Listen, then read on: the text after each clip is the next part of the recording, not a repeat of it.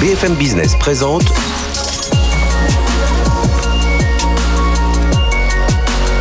le magazine de l'accélération digitale. 01 Business avec Frédéric Simotel. Bonjour, bienvenue dans l'émission BFM Business, 01 Business, euh, le magazine du digital, voilà, comme le disait le générique. On va au sommaire aujourd'hui, on va avoir dans un instant Ludovic Donati, c'est le patron de la transformation numérique du groupe Eramet. Alors c'est de l'industrie 4.0, c'est de mines 4.0, c'est des métaux 4.0, vous allez comprendre tout ça, une grande transformation. On vous en a déjà parlé, mais justement, on va aller plus loin. On va parler de blockchain, de supply chain euh, aussi, vous allez suivre tout ça avec nous. On aura ensuite un témoignage intéressant, celui du directeur adjoint de La Redoute qui viendra avec Philippe Corot, le patron de Miracle. Vous savez, cette licorne, cette pépite qui fait des marketplaces sur mesure. Eh bien, La Redoute viendra nous expliquer comment il a travaillé avec Miracle. Deuxième partie de l'émission, on fera un tour en cybersécurité. C'est un guide qui vient de sortir sur l'essentiel de la sécurité numérique, j'arrive à le dire, pour les dirigeants. Euh, et puis on conclura avec euh, cette filiale autour de la blockchain, la, la filiale Exaion d'EDF qui travaille avec une filiale de la Société Générale autour de la blockchain. Voilà, restez avec nous, c'est pendant une heure, c'est sur BFM Business. BFM Business, 01 Business. L'invité. Ludovic Donati, bonjour. Bonjour Frédéric. Merci d'être avec nous, directeur de la transformation numérique du groupe Eramet. Alors je disais, c'est de la mine 4.0, du métaux 4.0, de l'industrie 4.0 Eramet, euh, il y a eu beaucoup d'actualités. Hein. Il y a eu la, Christelle Boris, la, directrice générale, qui a été euh, confirmée à son poste. Chiffre d'affaires en 2020, c'est 3 milliards 6, mais là il y a déjà premier trimestre 2021 plus 8% à presque, enfin 838 millions d'euros un test d'extraction de lithium hein, dans, euh, en France, euh, en, en, Alsace, c'est du côté de Strasbourg, je crois. Exactement, oui, tout à fait. Euh, voilà, il y a beaucoup, il y a beaucoup d'actu. Et puis une chose, c'est ce qu'il est dit sur votre site. Il y a une rubrique transformation numérique sur le site maintenant qui témoigne justement de l'avancement de d'Eramet dans, dans le domaine. Et alors, euh, on va en parler parce que ça, ce digital, il est là pour améliorer beaucoup de choses, notamment l'impact, l'impact carbone. Et, mais je voulais revenir aussi sur cette première question sur l'optimisation du pilotage des supply chains aujourd'hui de la supply chain, parce qu'évidemment, euh, je disais, c'est à la fois des usines, c'est des mines, euh, c'est enfin tout le circuit. Euh, ça, consiste en quoi aujourd'hui chez vous, Ludovic Effectivement, c'est une question extrêmement importante. C'est finalement comment est-ce qu'on pense le futur de l'industrie? Parce que là, on vient quand même et on est encore en train de traverser des crises, parce qu'on a les financières, les géopolitiques, maintenant les crises sanitaires et la crise climatique. Et on a quand même la France et l'Europe qui apportent une réponse extrêmement importante, réussir la transition énergétique. Mhm. Donc réussir la transition énergétique, comme vous l'avez dit, c'est euh, décarboner et c'est relocaliser aussi l'industrie. Et donc nous, on s'est posé la question euh, pour notre filière, pour Hermet, qu'est-ce que ça signifie Réussir cette transition énergétique, c'est produire des métaux responsables, métaux et aciers responsables. Parce que si on ne produit pas ça, ensuite tous les biens euh, de consommation et tous les biens d'équipement que vous utilisez, votre téléphone, votre ordinateur, etc., auront un impact négatif. Voilà. Et donc pour ça, ça nécessite de repenser, de, revoir nos supply chains mhm.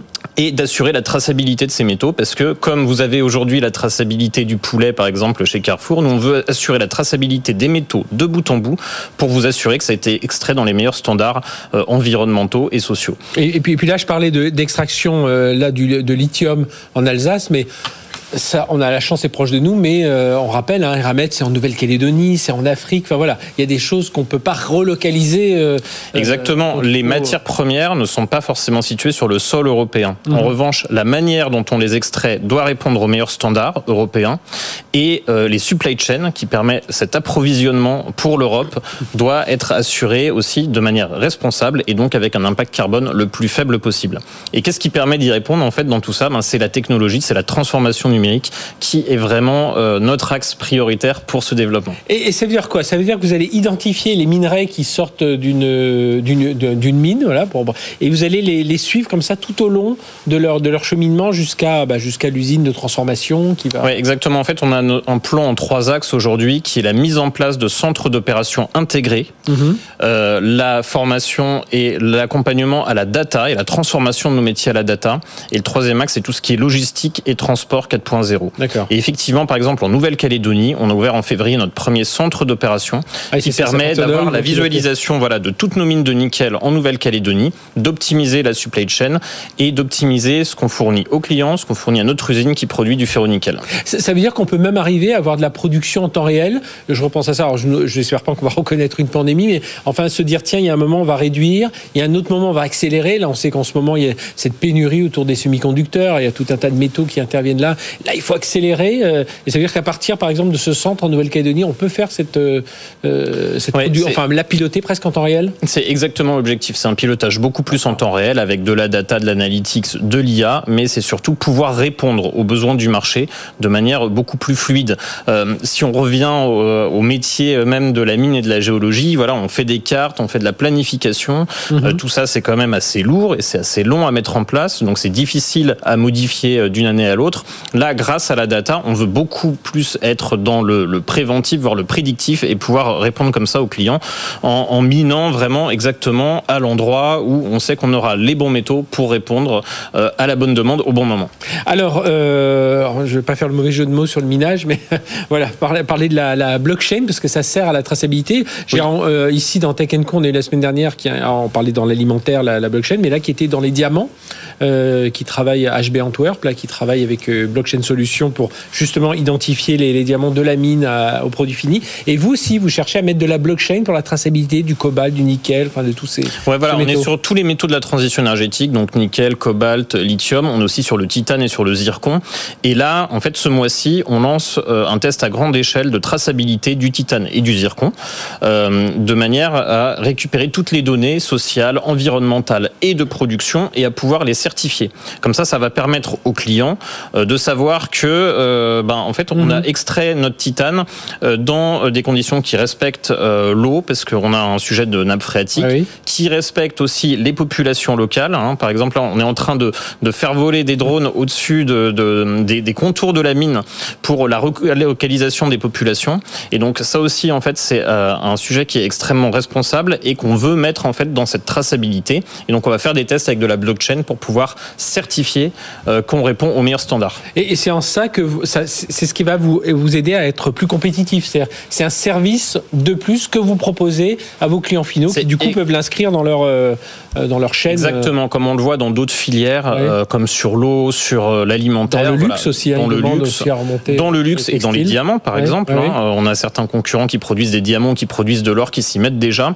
Nous, on veut assurer cette traçabilité. Ça va être un avantage compétitif et surtout, ça va vous permettre à vous consommateurs de savoir que euh, si vous utilisez des produits de technologie, si vous allez dans l'avion du futur, euh, l'empreinte environnementale et carbone aura été la moindre possible sur les matières premières qui ont servi à fabriquer tous ces biens. Oui, et on sait qu'aujourd'hui, voilà, on est tous, hein, même en tant que consommateur, on veut remonter un peu plus loin dans, dans, la filière. Alors ça veut dire aussi chez, chez Eramet beaucoup de choses aussi du côté humain euh, sur la formation des collaborateurs. C'est un mélange aussi entre les ingénieurs, techniciens, euh, les, data scientists, des informaticiens. Voilà, tout ça doit, doit mêler. Ça aussi, c'est quelque chose qui est en train de transformer le, le groupe Eramet. Oui, euh, c'est ce que je pense. On a déjà eu l'occasion de ah dire. La transformation numérique, c'est de la transformation avant tout qui utilise du numérique. Et donc pour ça, en fait, on a besoin de sensibiliser et d'acculturer tous les collaborateurs. Par exemple, au Gabon, où on exploite la ligne de chemin de fer transgabonaise, mhm. euh, c'est sensibiliser toutes les populations locales qui sont sur la ligne aux enjeux du numérique, puisque ça apporte pour l'entreprise, mais ça apporte aussi à l'extérieur. Et puis c'est aller vers des certifications. En Nouvelle-Calédonie, sur notre usine métallurgique, on a certifié 5 métallurgistes à la data science. Donc on a aujourd'hui des data métallurgistes qui maîtrisent en propre la data science et qui peuvent se servir des algorithmes d'intelligence artificielle qu'on avait ah déployés sur nos fours euh, il y a quelques temps et qui peuvent les utiliser voilà en propre euh, sans avoir toujours à recourir à des data scientists experts que nous avons néanmoins toujours sur des sujets euh, qui sont extrêmement sensibles. Et, tout ça, ça reste dans l'esprit qui est l'axe clair qui avait été identifié, euh, enfin et, dit clairement par Christelle Boris, la, la, DG, c'est transition énergétique. On est, vous en avez parlé au début de notre entretien, mais c'est un axe fort euh, de, voilà, de, le numérique doit nous permettre, grâce à la data, l'intelligence artificielle, les capteurs connectés, de pouvoir tracer nos chaînes de valeur et les repenser pour limiter l'impact carbone. Donc ça, c'est un. Comment mhm. est-ce que le numérique permet de réduire l'impact carbone de la filière mine et métallurgie, finalement, au service de la transition énergétique, puisque qui dit transition énergétique dit batterie, dit métaux. Et besoin en métaux. Et en réussissant ça, on réussit aussi la transition énergétique des filières Avalin. Alors dernière question, Ludovic Donati, comment on entraîne tout son écosystème là autour de ce, de ce 4.0, voilà, des mines 4.0, industrie 4.0, etc. Ah ben ça, en fait, dans tous les pays dans lesquels on est, on travaille avec des startups pour être beaucoup plus agile, pour pouvoir faire des preuves de concept. Euh, on a aussi un sujet d'attractivité. Euh, mhm. tout le monde ne veut pas venir aujourd'hui travailler avec un contrat de travail dans l'industrie, mais en revanche, je veux travailler avec l'industrie. Donc, on bâtit euh, des écosystèmes autour de nos mines, de nos usines, des endroits où on est implanté pour travailler avec le maximum de compétences possibles et tous ceux qui, dans le numérique, veulent travailler avec nous et apporter leur pierre à l'édifice. Bon, eh bien, on suivra tous ces projets. En tout cas, merci d'être venu en parler avec beaucoup. nous. Ludovic Donati, directeur de la transformation numérique du groupe Eramet. Et vous voyez, hein, toute cette activité, même, euh, même activité minière qui est en train de se transformer complètement. Et, c'était intéressant aussi de parler de ses compétences et de ses talents qui se transforment. Merci d'avoir été avec nous. Allez, dans un instant, on va venir dans le monde de la grande distribution avec La Redoute et, Miracle. Hein. Vous allez voir, ça, c'est aussi c'est des projets qui sont assez hallucinants. C'est tout de suite sur BFM Business. BFM Business, 01 Business. Les invités. On va aller dans le monde de la distribution, du e-commerce, des marketplaces. Et on vous parle ici souvent, évidemment, on l'avait primé de l'une de les licornes les plus performantes, Miracle, spécialiste français des marketplaces. Plus de 350 marketplaces aujourd'hui, B2B, B2C, 65 000 vendeurs. Donc c'est assez impressionnant. Mais parfois, on a du mal à concrétiser un peu comment ça marche. Et eh bien là, on a de la chance, on va voir le témoignage de, la Redoute. Et on a les deux ensemble avec nous. Philippe Corot, bonjour Philippe. Bonjour. Merci d'être avec nous, cofondateur et président de, de Miracle. Et Philippe Berland, bonjour. Bonjour. Philippe, directeur général adjoint de euh, La Redoute. Je démarre avec vous, euh, Philippe Berland, La Redoute. Euh, pourquoi avoir choisi de, changer C'est vrai que votre, votre, place de marché, elle datait, elle avait quelques années quand même, donc il était temps de renouveler tout ça. Mais voilà, c'était ça la, première motivation. Exactement, on, on s'est lancé dans la marketplace il y a plus de dix ans. Euh, on avait fait ça par nous-mêmes à l'époque. Hein. Mhm. Euh, Miracle n'était pas encore là, ou naissait, donc euh, c'était pas la même, même questionnement, le même choix à l'époque. On avait fait ça par nous-mêmes.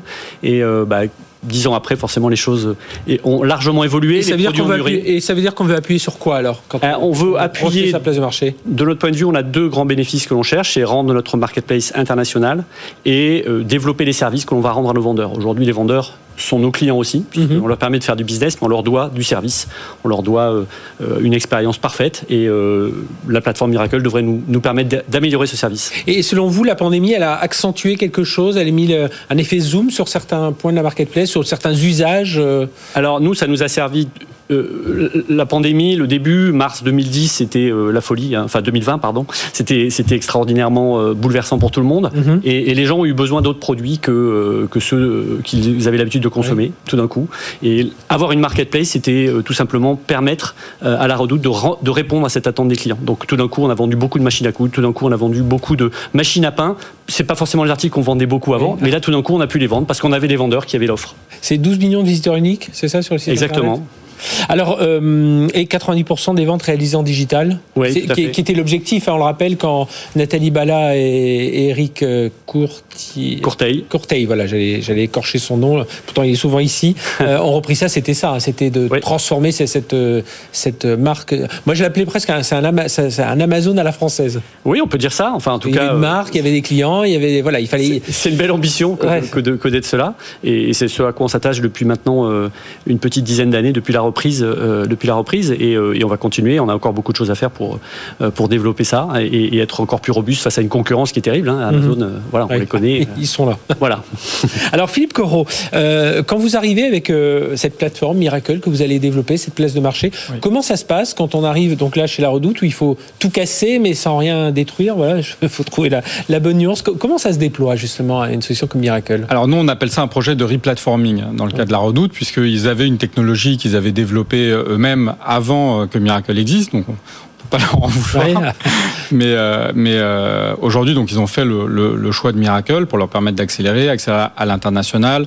Comme, comme, Philippe le disait, pour pouvoir offrir des meilleurs outils aux vendeurs qui sont en fait leurs clients. Mhm. et, donc on fait ce qui s'appelle un projet de replatforming. Donc il y a un programme qui qui, qui, va durer entre 6 à 9 mois pour voir comment est-ce qu'on va bah, récupérer les informations qui sont existantes sur la plateforme, les réintégrer dans Miracle et puis rebrancher Miracle à la place de l'ancienne plateforme et euh, relancer. C'est quelque chose qu'on a déjà fait euh, chez Miracle mhm. euh, et, ça se passe, ça se passe très bien. Qu'est-ce que viennent chercher les, gens justement Alors là, on va en reparler avec Philippe, mais quand ils viennent choisir Miracle, parce qu'on imagine, bon, il y a ce replatforming, mais derrière, il faut la sécurité des données, c'est le paiement, et, et, puis je crois que pour en avoir parlé avec d'autres de vos clients, c'est le côté modularité aussi qui est intéressant avec. oui. C'est-à-dire qu'on s'enferme pas tout d'un coup dans un, dans un système, on, rajoute des briques peu à peu. Non, mais évidemment, Miracle est, est une technologie technologie qui est très agile euh, par nature. C'est une technologie aussi qui est très riche fonctionnellement, qui est très scalable, euh, qui a euh, énormément de fonctionnalités qui sont à destination des vendeurs. énormément aussi, nous avons aussi des vendeurs qui sont déjà branchés dans la plateforme. Vous l'avez dit, il y a 60 mhm. 000 vendeurs. Donc c'est tout cet écosystème qu'on apporte à nos clients. Et aujourd'hui, concrètement, Miracle, c'est une technologie qui est développée aujourd'hui par 150 développeurs, bientôt 300.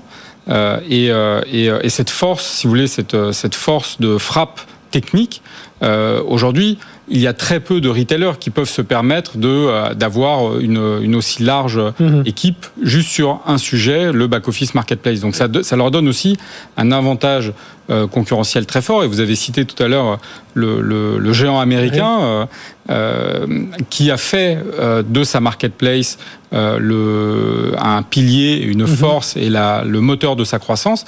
On apporte à nos clients les outils qui leur mettent au même niveau que, que, que ce géant américain pour aller justement euh, bah, onboarder des marchands plus vite, enfin donc euh, recruter plus vite des marchands, avoir euh, plus de produits, mieux référencés, avoir aussi une marketplace qui soit conforme à la stratégie euh, qu'ils veulent mettre en œuvre, etc.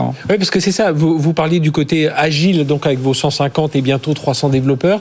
C'est ça aussi, c'est de pouvoir personnaliser. C'est pas arriver avec un outil, écoutez, c'est comme ça, rentrez vos catalogues là où vous pouvez. Voilà, il y a Cet, effet-là.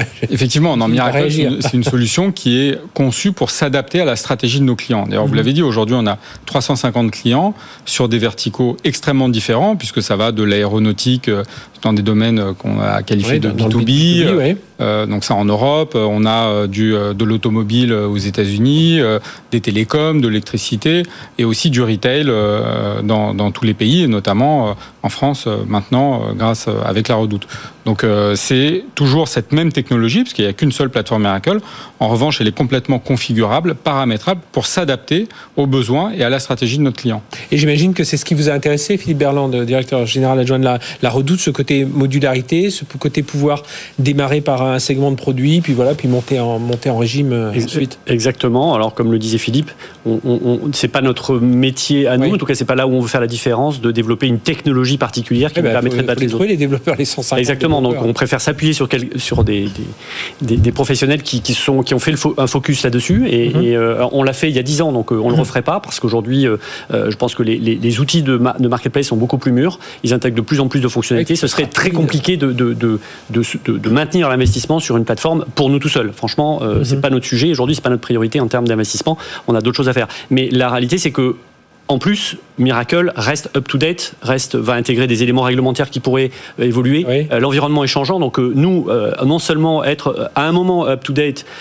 c'est le lendemain, le, mois d'après, c'est déjà c'est déjà plus le cas. Donc ça serait très compliqué de, rester dans l'état de l'art. Et, en plus, j'imagine parce que marketplace, ça veut dire bah, c'est autour du business que vous faites, 90% on l'a dit en ligne. Il faut que ça s'intègre dans le système d'information global, des bases clients. Enfin voilà, il faut que tout ça se, recoupe aussi. Exactement. donc vous, vous, citez quelques briques d'un d'un système euh, d'information d'un retailer que nous mhm. sommes. Euh, il y en a beaucoup. Hein, euh, l'expérience client, le front, la sécurité des paiements, vous l'avez dit, la, cybersécurité. On, a vraiment énormément de briques fonctionnelles à soutenir. et en termes de technologie, de choix, on ne peut mhm. pas mettre les investissements sur toutes les briques. Donc il faut choisir. Il y a des cas où on achète. On va, faire ça avec, Miracle. D'autres cas, on a des cœurs de, fonctions que l'on fait nous, parce qu'on on estime que c'est là où nous, c'est notre métier de, faire la différence et de faire par nous-mêmes. Et comment on fait, on fait cette migration de, de données? Parce qu'on va les, les photos changent pas, les caractéristiques non plus, mais peut-être euh, là où on les saisit, c'est pas la même chose. comment ça se passe? Ah bah, C'est un projet, comme l'a dit Philippe, 6-9 mois. Donc euh, il y, a, tout un tas de. On est, en, on est en phase de business design, donc on est en train de, réfléchir à la manière dont on va pouvoir utiliser au mieux la plateforme Miracle. Mhm. Euh, déjà, il faut se dire quelle est la bonne cible. Donc ça, c'est ce qu'on fait actuellement. Et, en particulier d'ailleurs, de voir comment la brique Miracle va venir se mettre par rapport aux autres briques qui sont préexistantes. Et après, il y aura la phase de migration, c'est-à-dire qu'effectivement, une fois qu'on aura déterminé le système cible, on aura tout un travail travaille avec, on a plus de 700 vendeurs. Hein. Il va falloir que chaque vendeur modifie le flux pour venir non plus s'intégrer dans notre ancien système, mais dans le nouveau. Donc forcément, c'est une opération lourde, complexe certes, mais surtout lourde. Mhm. Euh, et, on va prendre un peu de temps pour que chaque vendeur puisse s'adapter. Et logiquement, ce qu'on cherche à faire, et euh, j'ai pas trop mhm. d'inquiétude, c'est que logiquement, ce sera plus facile dans le système de demain que dans le système d'aujourd'hui. Donc logiquement, euh, les vendeurs vont se laisser faire, ils vont y aller et euh, on est confiant. Euh, alors Philippe Berland nous disait, Philippe Berland, la Redoute, nous disait tout à l'heure, et je vous pose la question à Philippe Corot de Miracle, il voulait changer de plateforme aussi pour aller davantage vers l'international. En quoi Miracle permet d'être international, si ce n'est qu'on appuie sur un clic et tout devient, tout s'est traduit en, traduit en anglais, mais je pense que c'est effectivement la, ça. Non, mais la traduction, c'est un sujet. Philippe a dit aussi les problématiques, a expliqué aussi certaines problématiques liées par exemple à la législation de chacun des pays, liées aux taxes. Donc euh, il faut avoir une, une, plateforme qui soit en, conformité avec euh, tout ça. Il faut aussi être capable de recruter des marchands dans plein de pays différents, qui sont capables d'expédier en plein de pays différents. Donc ça pose aussi quelques, quelques euh, complexités au niveau de la gestion de la logistique pour les marchands. Donc il faut leur apporter les outils qui leur permettent de travailler.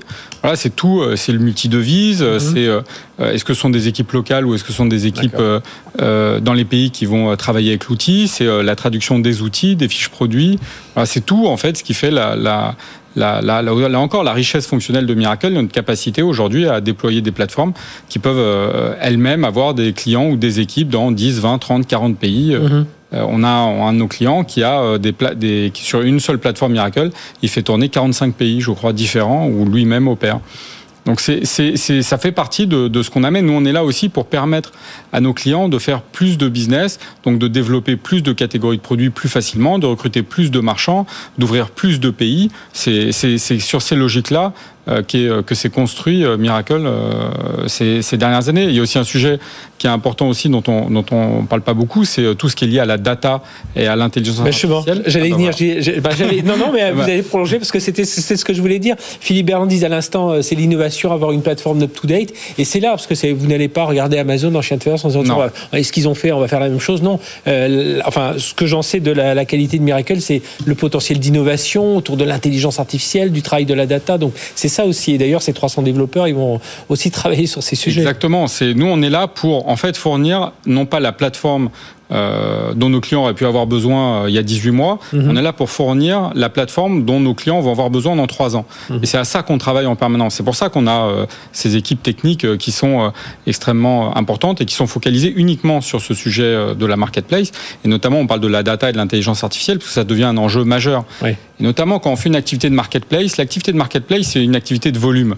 Volume de produits, volume de marchands, volume de commandes, on l'espère.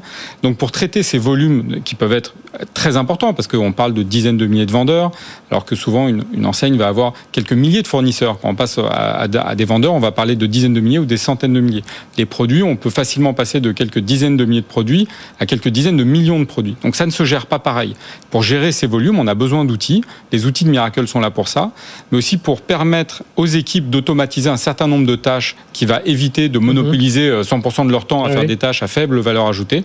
Là, on fait jouer euh, nos équipes intelligence artificielle qui vont aider à catégoriser les produits, à identifier des, mauvaises qualités de service qui peuvent être opérées par des vendeurs, de freiner certains vendeurs, de monitorer la qualité de service au global de la plateforme. Tout ça pour garantir à nos clients la qualité de service pour qu'ils vont apporter à leurs clients et euh, la qualité d'opération de la plateforme euh, dans, en général. Et la sécurité aussi. Et, ça, ça répond à, l'un de vos besoins, Philippe Berland, à la redoute, c'était améliorer l'expérience utilisateur. C'est, Vous avez l'expérience des vendeurs, ça on l'a dit, mais il y a aussi évidemment à la fin, nous, en tant que retailer, ce qui nous importe, c'est l'expérience du client. Et, par si les vendeurs, si les vendeurs, les marchands travaillent mieux grâce à la plateforme, euh, les clients le verront. Ils seront mieux servis, ils auront une offre plus, plus riche, mieux triée, mieux présentée sur le site. Tout un tas de bénéfices qui, mhm. iront vers le, le, consommateur, final. Et c'est ça qu'on cherche absolument. Et il y a des choses autour de la relation client aussi, autour de. Il y a, il y a des choses aussi qui, il y a des briques dans, Miracle qui permettront de, fluidifier le parcours, parce qu'évidemment, quand vous êtes sur une, une, marketplace, c'est à plusieurs, euh, c'est à plusieurs bandes. Mhm. Hein. C'est-à-dire que vous avez un problème avec la, la plateforme, il faut aller voir le vendeur et le, marchand. Et donc, du coup, voilà, il faut gérer ce flux d'informations, de, communication. Et, il y a des briques dans Miracle qui permettent de, l'améliorer. Bien, merci, messieurs, d'être venus nous parler de, de tout ça. Philippe Corot, donc euh, cofondateur et président de, de, Miracle. Et puis on suit hein, là la progression euh, bah, importante hein, de Miracle. Et puis on se réjouit bah, justement de voir que vous signez avec beaucoup de, de, de grandes marques, ces 350 marketplaces aujourd'hui, dont celle de la Redoute. Et merci Philippe Berland d'être venu nous en parler. Et donc bah, on va voir tout ça hein, en tant que client sur les AMPM, la Redoute. Enfin, voilà, on va voir tout Absolument. ça, tout ça avancer euh, sur ces marketplaces. Merci à tous les Merci deux. beaucoup. On se retrouve dans un instant. On va parler cybersécurité. Là aussi, de gros enjeux. On aurait pu en parler avec vous parce que je pense que là aussi, euh, c'est des choses sur lesquelles vous travaillez tous les deux. Allez, à tout de suite sur BFM Business. BFM Business présente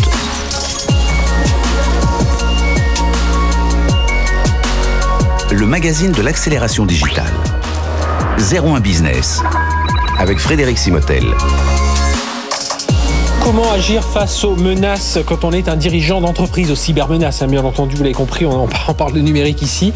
Et puis tiens, je retiens une phrase de l'un de nos invités qui l'a dit, la négligence en matière de sécurité numérique n'est plus acceptable. Euh, tout ça, c'est dit dans un guide. Euh, c'est le, le, guide L'essentiel de la sécurité numérique pour les dirigeants et dirigeantes. C'est la deuxième édition. La première datait déjà il y a déjà 4 ans, donc il y avait beaucoup de choses à dire. On va en parler avec nos invités. Euh, Daniel Benabou, qui est président du CEDIC. Bonjour. Bonjour. Daniel, le CEDIC, c'est le Conseil de l'économie et de l'information du digital. À vos côtés, Jérôme Notin. Bonjour Jérôme. Bonjour. Directeur général de cybermalveillance.gouv.fr, euh, un site qu'on doit tous connaître. Hein. On, doit, on, devrait tous avoir ça en tête dans, dans de la même façon qu'on appelle euh, les, les, numéros euh, de police ou de pompiers quand on voit un incendie ou un incident. Un, un cyberincident, cybermalveillance.gouv.fr, c'est chez vous. Et Alain Bouillet, bonjour Alain. Bonjour. Euh, délégué général du Césin, c'est près de 600 entreprises représentées. C'est ça, voilà. plus de 700 membres. Voilà, qui, qui, ben, qui, enfin, qui font pas que discuter, sur des livres blancs. Ah ouais. Ils réfléchissent à toutes ces, euh, ces, tout ce qui se passe aujourd'hui. Évidemment, tout ça s'accélère. Euh, les objectifs du guide, c'est quoi Parce que on essaie de sensibiliser, on le fait même ici dans cette émission ouais. régulièrement des dirigeants, mais voilà, c'est leur rappeler, leur dire, euh, bah, c'est ça, la négligence en matière de sécurité numérique n'est plus acceptable. Deux grands objectifs. Pourquoi il faut agir Et je pense que ça, il faut le redire et le répéter parce que mmh. le, le, le, le, sujet doit gagner en maturité. Et donc, euh, on a besoin d'être à jour en permanence de l'étendue du risque. Peut-être qu'on en parlera. Mmh. Et surtout, deuxième point, deuxième axe éditorial, comment il faut agir, comment je peux agir? Aujourd'hui, on est tous plus ou moins sensibilisés, et je crois qu'il faut en féliciter, les dirigeants sont davantage conscients du risque, mais le sujet leur tombe encore un peu des mains, ils ne savent pas par quelle boule prendre, et donc euh, il faut qu'on leur explique comment, voilà, comment, comment je m'approprie cette question, euh, qu'est-ce que je peux faire, euh, comment je mets ça en scène dans mon entreprise.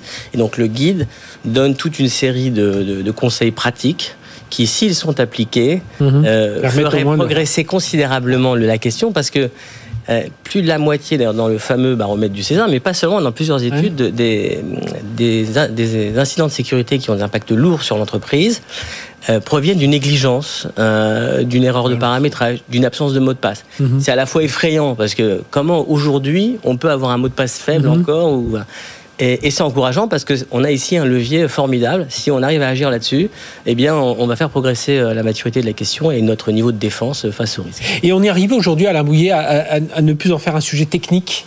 Parce que ça, ça a été, c'est un reproche qu'on peut faire quelque part euh, à la profession de la sécurité informatique, de sécurité numérique pendant des années. C'est, des experts qui parlent à des experts. Et, et aujourd'hui, on réussit à sortir un peu de, de, ça et voilà, de parler usage, de parler business. Ben, je crois que, en effet, on, on, voit un profond changement ces dernières années. Le, le RSSI parle aux dirigeants oui. et le dirigeant parle au RSSI et, et ils se comprennent. Mmh.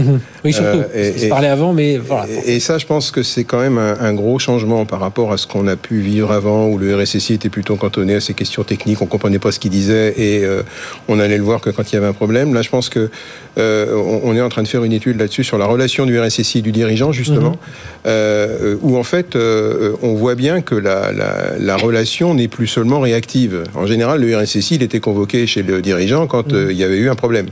Bon, là, on est plus dans de la préparation, dans les discussions budgétaires. Mm -hmm. hein, C'est quand même le nerf de la guerre, je dirais, en termes de euh, et ça vraiment, on est vraiment dans ce côté-là où on essaie davantage d'anticiper. Le dirigeant dit tiens, est-ce qu'on a les bonnes serrures aux bons endroits? Est-ce que alors qu'auparavant, on venait plus en réparation Voilà, et on, on, voit bien que ça devient un sujet de comex. Mm -hmm. C'est plus simplement euh, un truc technique euh, enfoui au, au, fin fond des problématiques de la DSI. Euh, c'est vraiment un sujet de comex, et, et je pense que c'est, enfin, les, les, choses vont, vont dans le bon sens. Euh, bon, alors maintenant, évidemment, je parle des entreprises qui ont les moyens de se payer un RSSI et d'avoir, euh, euh, en effet, ce, ce, dialogue constructif. et c'est pour ça que le guide existe. C'est aussi pour les autres. C'est-à-dire, il y a plein de TI, il y a plein de d'entreprises de PME, etc., qui n'ont pas cette capacité de, de, se payer un, professionnel de la mhm. cybersécurité. Et donc, du coup, le dirigeant qui est le matin comptable, l'après-midi banquier et le soir informatique bah, il doit euh, se s'intéresser à ces sujets et pas seulement euh, truster entre guillemets le mhm. vague technicien qui vient faire une maintenance tous les huit jours. Et, peut-être ce qui a changé, Jérôme Notin de, de cybermalveillance.gouv.fr, c'est que euh, on a des chiffres aujourd'hui sur l'impact du, du Avant, on disait voilà, il y a eu 100, 100 200 cyberattaques. Aujourd'hui, on dit ah, bah, attendez, là cette cyberattaque-là, ça a coûté 40 millions. Alors effectivement, on commence à avoir des chiffres. On commence, on commence. Euh, une des trois missions d'un dispositif sera justement la mise en place d'un observatoire de la menace pour essayer d'avoir cette vue la plus exhaustive possible sur l'impact sociétal, sur l'impact économique, justement de l'ensemble de ces cyberattaques. Alors euh, il y en a qui sont plus euh, plus méchantes que d'autres. Hein. Mm-hmm. une usurpation d'identité, un impact d'image qui n'est pas forcément facile à quantifier. par contre, évidemment, l'actualité de ces dernières années, en particulier celle de l'année 2020 sur les rançongiciels euh, qui ont euh, été extrêmement euh, agressifs, en tout cas les mhm. groupes qui les opèrent en face, donc ont été extrêmement agressifs et ça a fait tomber des structures. Alors, vous avez largement au niveau des médias, et, c'est important. Bah le, dernier, aux États-Unis, Colonial Pipeline, c'est carrément des stations-service fermées. Ah bah c'est... moitié des stations-service fermées sur toute une côte américaine on change ses procédures d'approvisionnement de choses physiques comme le carburant, et puis on connaît l'impact. Voilà, je crois que c'est Atlanta où euh, les, les avions ont été détournés parce que. Euh, il y avait trois heures à Atlanta, Charlottesville, euh, voilà. Kérosène, voilà, il y a des impacts là donc sociétaux justement. Mhm. et puis lorsqu'on est collaborateurs d'une entreprise et d'une collectivité. Hein, c'est plus 50% sur l'année 2020, mhm. les collectivités qui ont été victimes de, de rançongiciel, plus 25 sur les, entreprises. Et, vous sentez que ça s'entend mieux, ça, de la part des, dirigeants, euh, Jérôme Notin? Alors, bah, ça s'entend mieux. Toutes ces démarches sont fondamentales euh, pour que ce soit le cas. Euh, mais on a encore du boulot. C'est mhm. pas grave. On viendra dans, j'espère, moins de 4 ans pour la troisième ah édition. Euh, mais non, un petit peu plus sérieusement, il y a, y a un travail qui est fait par l'ANSI, hein, que vous connaissez ah bien, euh, qui euh, euh, va par l'aspect législatif, mais c'est pas grave, c'est un très bon moyen, imposer un niveau de sécurisation à certains opérateurs, et ensuite ça ruisselle, et c'est ça qui est très bien. Ça il y, a un moyen où il faut, même si on dit parfois oui, la règle peut être un frein à l'innovation dans l'humain, il y a quand même un moment où il faut. on l'a fait dans l'automobile, on l'a fait dans les avions, on l'a fait dans les. Il y a un moment, c'est pas pour ça qu'on n'a pas fait décoller des avions et qu'on n'a pas envoyé des gens dans l'espace. On discutait avec Alain tout à l'heure justement si on devait comparer le monde informatique et la sécurité informatique du monde automobile. Aujourd'hui, alors je te laisse reprendre l'image peut-être Alain, mais c'est beaucoup de, sécurisation à des degrés extrêmement importants, alors que pour l'automobile, bien évidemment, euh, pour l'informatique, c'est 2%, 3% des budgets. Ça n'a plus de sens. Aujourd'hui, euh, il faut rattraper le retard justement que nos ETI et nos entreprises un peu plus petites ont. On manque encore de maturité sur la prise de conscience, c'est ça selon vous, Daniel oui, encore une fois, il y a la prise de conscience, euh, mais il n'y a pas l'appropriation pleine et entière. Il euh, faut faire quatre choses en fait. La première, c'est qu'il faut que les dirigeants de toute, euh, toute entreprise confondue, y compris les petites, mhm prennent le sujet, ça veut dire nomme un responsable, même s'ils n'ont pas de RSSI, mais nomme quelqu'un qui soit en charge de ça, suivent, euh, euh, suivent des, indicateurs enfin, et des objectifs. Il faut que quelqu'un se charge de ça. Mhm.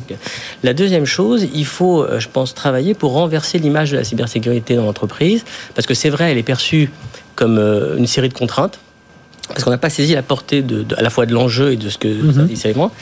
Il s'agit en fait d'être euh, une partie de la défense de l'entreprise et de l'économie et de notre économie. Donc c'est pas pareil. Si, le fait de faire un mot de passe un peu compliqué, si je participe euh, à une meilleure défense de mon entreprise et de mon économie, bah ça a une autre mhm. dimension.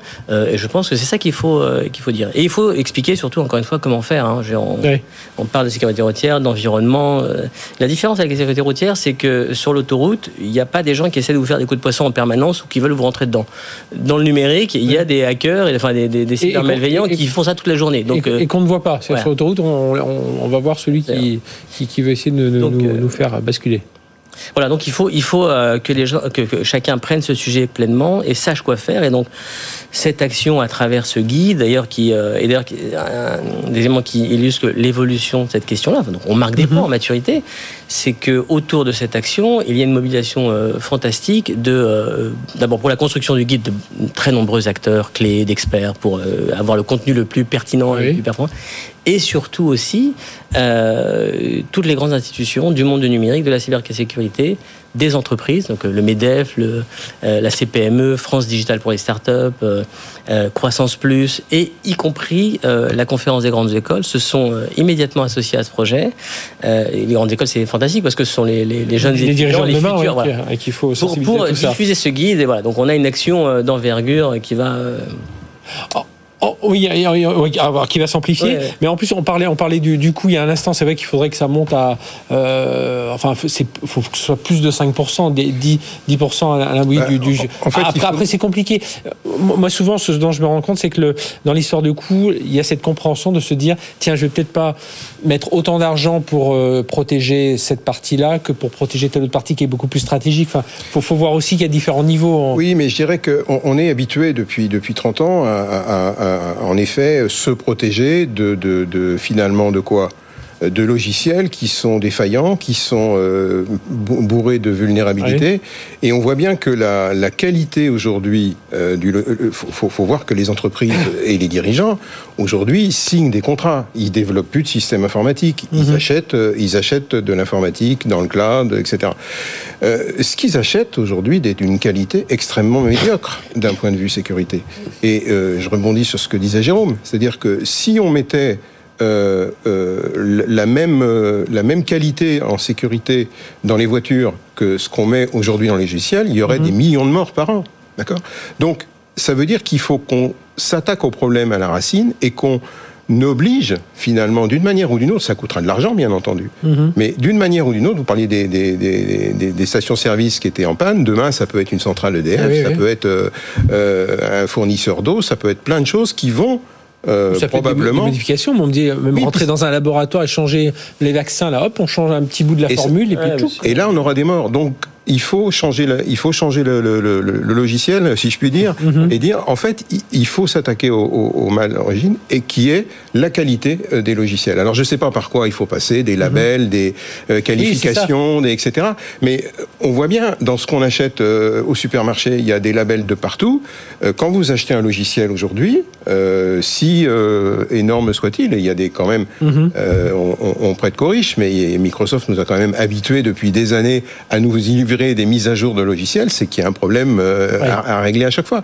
Donc tout ça, cette, cette mécanique infernale, je pense qu'il faut aussi que le dirigeant en prenne euh, conscience, euh, parce qu'en plus, on a la mauvaise habitude d'acheter tous les mêmes solutions. Mhm. Donc ça veut dire que avec le phénomène qui s'est passé avec SolarWine, oui. bah, vous imaginez 30 secondes, vous remplacez SolarWine par Microsoft, et une mise à jour arrive et bah, sème les messageries du monde entier. Et ben voilà. Donc ça, euh, ce scénario-là, si vous voulez, c'est plus de la science-fiction. On a mhm. vu avec SolarWine que c'était possible, effectivement, qu'on arrive dans le cœur euh, de, des, plus, des plus grands. Euh, Microsoft, FireEye, des, des comme ça. Michel Vandenberg, qu'on connaît tous, qui disait toujours ils, n'ont pas attaqué la bijouterie, ils ont attaqué l'armurerie. Exactement.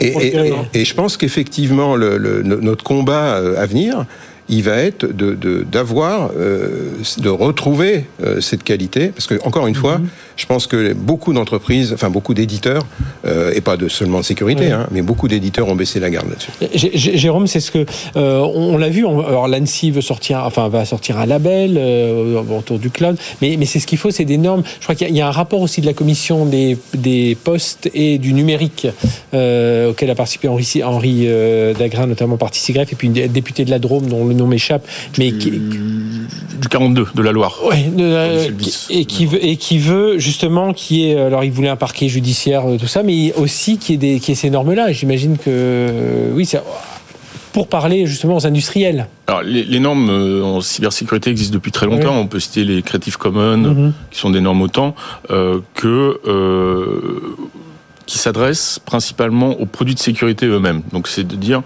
euh, euh, je suis un produit de sécurité, je fais ce que je dis, je, fais, je dis ce que je fais. Euh, mais ce que Alain évoque, c'est la nécessité que l'ensemble de l'informatique, du système du numérique, intègre cette sécurité justement. Donc ça va bien au-delà des produits de sécurité eux-mêmes.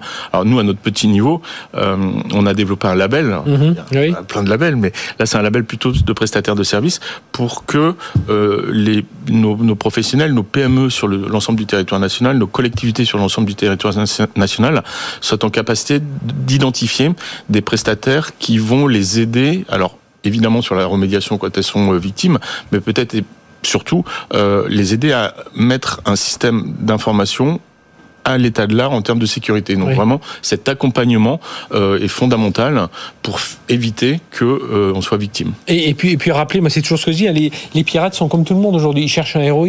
Donc si c'est Ah. compliqué, même si on n'a pas le summum du système de sécurité, si c'est plus Ils compliqué, ils iront à côté. Ils sont feignants, ils, Oui. sont, ils sont très feignants. Il y a, il y a les Britanniques hein, qui ont une démarche depuis quelques années maintenant qui est assumée, qui est de dire élevons un tout petit peu le niveau de sécurité globale de notre pays pour que ça tape ailleurs. Et ça marche. Donc pourquoi on le fait pas à l'échelle locale Perfide Albion. Et pourquoi la France n'aurait pas cette possibilité de, de le faire Mais Alain, dernier mot. Il y a en effet cette question de la qualité du logiciel, on est tous d'accord. Euh, mais je pense qu'il faut aussi que l'innovation change de camp. Aujourd'hui, les innovants, ils sont du côté des méchants. Ouais. Et on voit bien qu'il y a euh, énormément de technologies qui sont là depuis 30 ans euh, en matière de sécurité. Et on ne voit pas, malheureusement, euh, énormément d'innovation en la matière.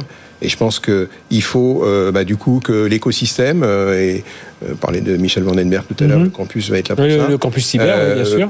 que cet écosystème en français, euh, si possible, euh, bah, rayonne davantage et euh, propose davantage de solutions innovantes. Et, et- et- et je pense qu'on y arrivera. Ben voilà, eh bien, on a parlé de tous ces sujets. Merci, messieurs, tous les trois, d'être venus avec nous. Daniel Benabou du CEDIC, donc euh, le guide, hein, l'essentiel de la sécurité numérique pour les dirigeants. hein. c'est euh, c'est à vous que c'est- c'est c'est décidé. Si vous nous écoutez, voilà des, des conseils tout simples, gestion de crise, enfin tout, ce qu'on peut avoir quand on a des, ces cyberattaques et surtout pour les anticiper.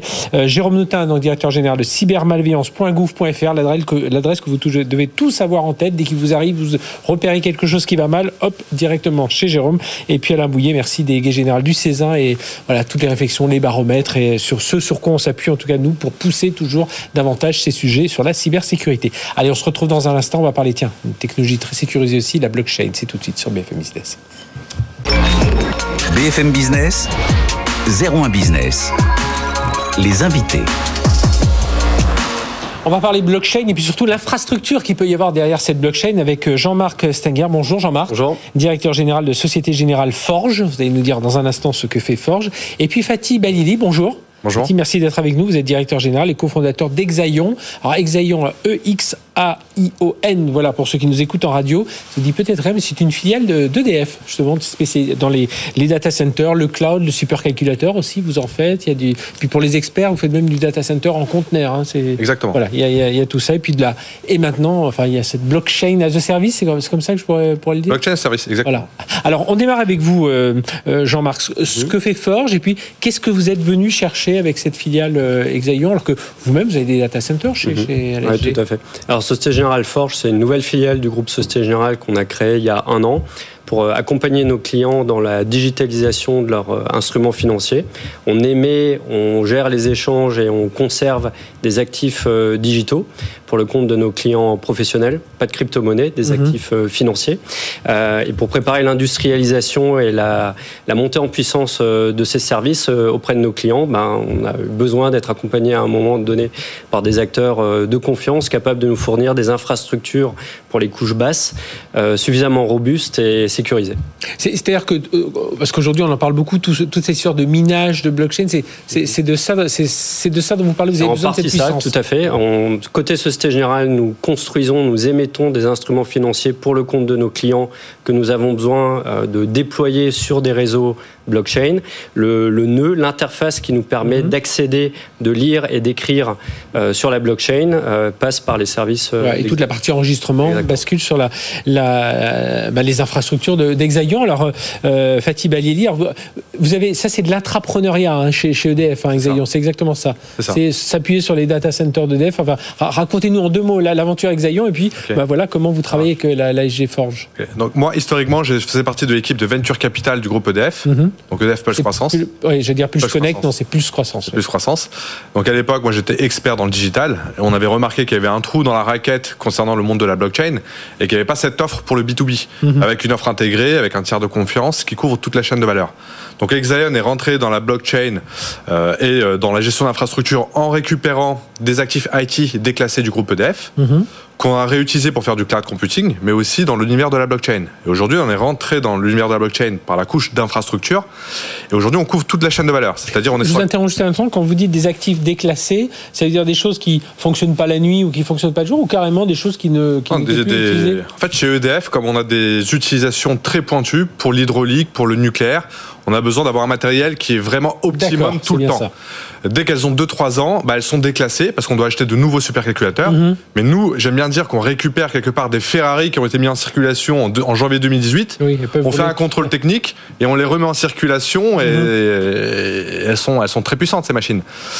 Donc voilà d'où est partie l'idée mhm. initiale. Et aujourd'hui, on couvre toute la chaîne de valeur d'un blockchain. On est sur la couche protocole, la couche infrastructure où on a euh, fournit des services à la Société Générale Forge, et la couche applicative où on développe des contrats intelligents et ce sur une quinzaine de protocoles. Donc on couvre toute la chaîne sur une quinzaine de protocoles. Et j'imagine, euh, on va revenir euh, sur, cette alliance-là un peu plus en détail, mais que aujourd'hui euh, on demande bah, l'un comme l'autre finalement. Cette question peut être pour tous les deux. alors ça a été mis un peu face au grand public avec les, déclarations d'Elon Musk qui a dit je veux plus faire de Bitcoin parce que ça consomme trop. Enfin voilà, il n'y a pas une un bon équilibre énergétique. Mais là c'est quelque chose. Aujourd'hui c'est un vrai enjeu. Hein. Il y a l'enjeu de la performance, de fournir davantage de, de produits, vous les les stocker, mais euh, tout ça dans une empreinte carbone qui doit être euh, régulée, maîtrisée. tout à fait. Alors les, critères euh, environnementaux ESG, comme on dit, sont extrêmement importants pour nous. Dans la, sélection des protocoles blockchain que l'on utilise côté Société Générale, c'est un des paramètres essentiels qu'on prend en, ligne de compte. Il y en a d'autres, hein, évidemment, mhm. la résilience, la gouvernance du protocole en question, mais on en tient compte. Il y a beaucoup de critères qui s'appliquent aussi aux instruments financiers et à l'industrie financière au sens large. Donc oui, nous en sommes très sensibles et le fait euh, qu'EDF voilà, puisse fournir un mix énergétique euh, intéressant fait partie, euh, je pense, de la proposition de valeur. Parce que vous, c'est ça, hein, c'est ce mix énergétique un peu décarboné. Hein. Exactement. Alors ça, ça fait partie du bagage génétique dont on a hérité de notre maison mère. Dans l'ADN d'Exaion, ça a été ancré dès le début. Et en fait, l'avantage de passer par Exaion, c'est que nous, on a pensé justement à la décarbonation sur tout le cycle d'un use case de type data center. C'est-à-dire qu'on utilise euh, des actifs IT déclassés mhm. qu'on recycle. On évite 30 à 40% de l'empreinte carbone liée à l'achat de nouveaux matériels. Le mix énergétique du groupe EDF avec des data centers en Normandie, mhm. euh, principalement du nucléaire et de l'éolien. En plus, on fait nous de la récupération de chaleur pour chauffer des entrepôts de stockage de produits pharmaceutiques annexes au data center. On envoie des signaux tarifaires aux clients pour les inciter à consommer pendant les heures creuses on est sur le free cooling, c'est-à-dire que la clim, elle tourne pas tout le temps. Mhm. Euh, et, en plus, on émet à la fin des certificats à nos clients qui leur garantissent le mix énergétique qu'on a mis à disposition. C'est-à-dire qu'après, on se heurte à un mur physique. On peut pas aller beaucoup plus loin en termes de décarbonation parce que vous avez à la fin un data center, du matériel qui tourne et des salariés qui ont une empreinte. Une empreinte. Mais on a quand même poussé très loin la logique. Et aujourd'hui, on a euh, donc un service qui est souverain et très fortement décarboné. Mhm. Et donc j'imagine c'est ça qui a intéressé Société Générale, comme vous le disiez tout à l'heure, pour revenir sur cette alliance. Là, c'est mhm. vous aviez un trou, dans, voilà, un, trou dans la raquette. Vous, vous le dites vous-même sur ce côté blockchain. Vous voyez cette technologie monter. Vous dites tiens, nous on a de la capacité de calcul en mesurant cet cet mhm. équilibre avec euh, l'empreinte carbone pourquoi ne pas la proposer avec euh, pour ce type d'infrastructure? Parce qu'on on peut la sécuriser, on peut la stocker, on peut. C'est ça la, C'est ça la logique. En fait, nous, ce qu'on a remarqué aussi à l'époque en 2018, c'est que on parlait beaucoup de blockchain. Puis les gens disaient ça prend pas, ça prend pas. Il y avait beaucoup de use cases B2C. Euh, les particuliers euh, spéculaient sur les cryptoactifs mhm. et les entreprises faisaient des premières expérimentations ou des mais n'allaient pas jusqu'à l'industrialisation. Et il y avait un vrai problème parce qu'il y avait trop d'acteurs euh, en place, des petites structures, pas quelqu'un qui couvre mhm. tout le, toute la chaîne de valeur, un nombre d'entrées et d'interlocuteurs euh, multiples, et puis euh, et pas un vrai réel tiers de confiance. Nous, on s'est dit voilà, on connaît très bien le monde de la blockchain, On y est depuis 2014-2015, donc on est des initiés de ce mhm. monde-là, on connaît l'écosystème. On travaille depuis une dizaine, quinzaine d'années chacun dans des grands groupes, donc on connaît le niveau d'exigence des grands groupes. On peut être ce pont entre ce monde d'initiés et les grandes entreprises et être ce vecteur qui permet en fait en B2B aux grands corporates français d'aller et de se lancer dans la blockchain. Et depuis, on voit, hein, c'est en train de se débloquer. mais ça veut dire que ça peut appeler à d'autres partenariats. Là, il y a celui de la société Germain, ça pourrait être d'autres euh, d'autres euh, entreprises. on, peut, on peut le signaler aussi. Hein. Je pense aussi le sens du message derrière ce, partenariat, c'est qu'on voit en particulier en France, il y a toute une filière blockchain finalement qui est en mhm. train de se structurer. Alors c'est vrai qu'il y a des, gros, des grands groupes comme les nôtres qui, euh, qui peuvent être à la pointe chacun dans leur domaine. La numérisation des activités financières pour Société mhm. Générale. Et on voit qu'il y a euh, des besoins clients extrêmement importants de, ce côté-là. Mais il y a aussi tout un écosystème de start-up et d'entreprises plus petites euh, en France qui sont extrêmement euh, performantes, qui ont besoin de clients. Donc on, agit également en tant que client vis-à-vis de, cette filière-là pour faire émerger mhm. une offre globale et un écosystème global. Oui, ben on, a démarré cette émission là aujourd'hui avec en parlant de, de crypto, cryptoactifs, de blockchain sur dans l'industrie chez Eramet qui voilà pour une mhm. traçabilité du nickel, du cobalt et tout ça, parce que leurs clients leur demandent aujourd'hui. Donc on voit euh, tout cet ensemble de, choses. Le, concrètement, l'alliance, ça se déroule comment? Hop, il y a une connexion entre euh, voilà vos, algorithmes, vos produits actifs et un partenariat commercial tout à mhm. fait euh, classique qui effectivement se traduit par une interconnexion des, des systèmes d'information entre la plateforme que nous avons côté Société Générale Forge qui vient émettre, qui vient créer et émettre ces produits financiers qui transitent euh, par euh, cette couche d'infrastructure euh, chez Exaion. Et, d'ailleurs, j'imagine que ce qui doit intéresser aussi les clients, euh, Fatih Balili chez, chez, chez Exaion, c'est le côté un peu de résilience. Aussi, enfin, quelque part, vous, vous utilisez, vous parliez de cette informatique déclassée, que vous reconditionnez, que vous faites repartir comme une Ferrari, vous l'avez dit vous-même. ça aussi, ça fait partie de, de, l'équation. Et, et, tous les systèmes de cybersécurité du groupe EDF, en fait, aujourd'hui, c'est quasiment aussi compliqué de hacker le groupe EDF que Exaon. On, a mhm. on a repris toutes les mêmes pratiques. Euh, les mêmes niveaux de sécurité en termes de cybersécurité. Donc c'est effectivement très résilient, c'est décarboné et euh, c'est souverain parce que mhm. toutes les datas se trouvent dans Normandie. On a deux data centers reliés entre elles par fibre noire pour la redondance et ça, ça protège nos clients. Euh, mais, mais, ça veut dire, si, si, je repartais juste à mon industriel qui était là tout à l'heure, Eramet, il pourrait venir voir Exaion et, dire voilà, nous, on, a, bah voilà, bah on, va, faire la connexion. Mais merci à tous les deux d'être venus nous parler de tout ça. Donc, euh, Fatih Balieli, directeur général, cofondateur d'Exaion, donc filiale du groupe EDF, spécialisé dans la service, service d'infrastructure du cloud, du cloud, de, du supercalculateur et donc aujourd'hui du blockchain as a service, hein, c'est comme ça qu'on peut le dire. Et puis, bah, avec vous, Jean-Marc Sanger, directeur général de Société Générale donc qui est client, et, et bah, du coup, ça vous permet d'avoir euh, cette infrastructure à disposition pour développer vos propres euh, produits euh, financiers natifs sur le numérique. Et il y a beaucoup de projets. Vous étiez déjà venu et je suis sûr qu'on vous verra rapidement de projets, pour venir nous, nous, en parler à nouveau, surtout à l'heure où on parle beaucoup de ces crypto-monnaies mm. et justement montrer qu'il y a un vrai, vrai marché derrière tout ça. Merci, messieurs. Merci de nous avoir suivis. On se retrouve la semaine prochaine, même heure, même endroit. D'ici là, excellente semaine sur BFM Business. BFM Business, 01 Business, le magazine de l'accélération digitale.